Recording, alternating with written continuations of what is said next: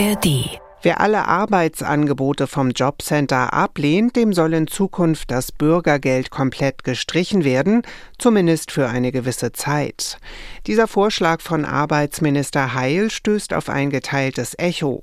Zustimmung kommt etwa aus den Reihen von Union und FDP, Ablehnung von den Jusos und der Diakonie. Das ist unser Thema heute im letzten Standpunkte-Podcast von NDR Info in diesem Jahr mit Meinungen aus verschiedenen Medien. Heute ist Samstag, der 30. Dezember und ich bin Marei Beermann. Sanktionen gegen Jobverweigerer seien vor allem ein politisches Signal, meint unser Hauptstadtkorrespondent Alfred Schmidt.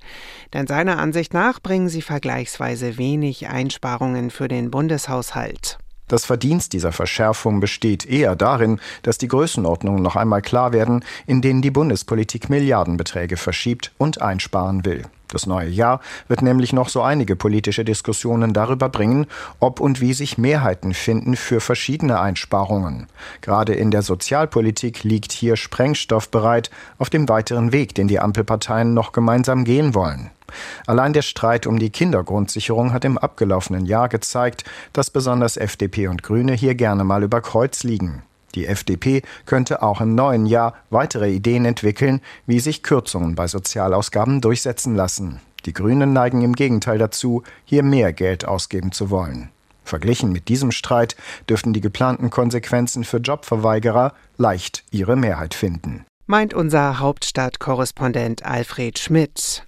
Für Volker Findhammer vom Deutschlandfunk dienen die vorgeschlagenen Sanktionen für sogenannte Totalverweigerer mehr dem psychologischen Druck, als dass damit wirkliche Einsparungen erreicht werden. Die Zahl der Verweigerer ist statistisch betrachtet nach wie vor sehr gering. Sie hat mit der Einführung des Bürgergelds aber leicht zugenommen, weil mit der Reform auch der Eindruck vermittelt wurde, dass Sanktionen eigentlich keine große Rolle mehr spielen. Dafür hatten die Verfassungsrichter in Karlsruhe gesorgt, indem sie die vorherigen Sanktionsregeln unter Hartz IV als zu streng verworfen hatten. Die hätten nämlich auch die Kosten für die Unterkunft betreffen können. Aber Menschen auf die Straße zu werfen, lässt der Sozialstaat nicht zu. Die Meinung von Volker Findhammer vom Deutschlandfunk. Auch viele Zeitungen beschäftigt das Thema. Die Volksstimme aus Magdeburg meint etwa, durch die geplante Sanktionsverschärfung werde einerseits tatsächlich Geld eingespart und zugleich eine wichtige Botschaft ausgesendet. Dass es auch im fürsorglichen Sozialstaat Grenzen gibt für solche Menschen, die ihn zulasten der Allgemeinheit ausnutzen. Das kommt nicht nur den Steuerzahlern entgegen, sondern auch denjenigen, die tatsächlich aufs Bürgergeld angewiesen sind und durch das Schmarotzertum anderer unverschuldet in Verruf geraten. Die Nürnberger Nachrichten finden, der Vorschlag setze an der falschen Stelle an. Wieso setzt die Politik ausgerechnet bei den Ärmsten an, während Schätzungen zufolge die reichsten zehn Prozent des Landes mehr als die Hälfte des Gesamtvermögens besitzen? Hier sollte die Politik Geld einfordern. Dafür bräuchte es nicht einmal die von links geforderte Reichensteuer, was genügen würde, wenn Superreiche keine Tricks mehr anwenden könnten, um Steuern zu sparen.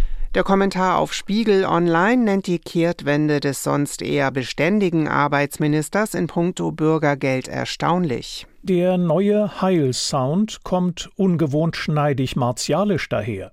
Der SPD-Mann sagt Sätze, die so auch aus dem Mund eines Carsten Linnemann, Friedrich Merz oder Christian Lindner stammen könnten. Darin lässt sich mehr als nur eine Akzentverschiebung erkennen. Es ist Zickzack.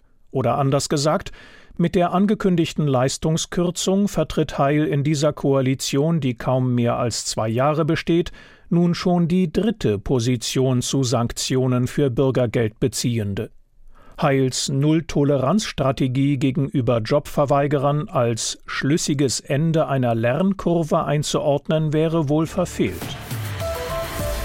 Und das waren die NDR-Info-Standpunkte für heute. Die nächsten Podcast mit Meinungen aus verschiedenen Medien gibt es dann im neuen Jahr und natürlich jederzeit auch als Abo, zum Beispiel in der ARD-Audiothek.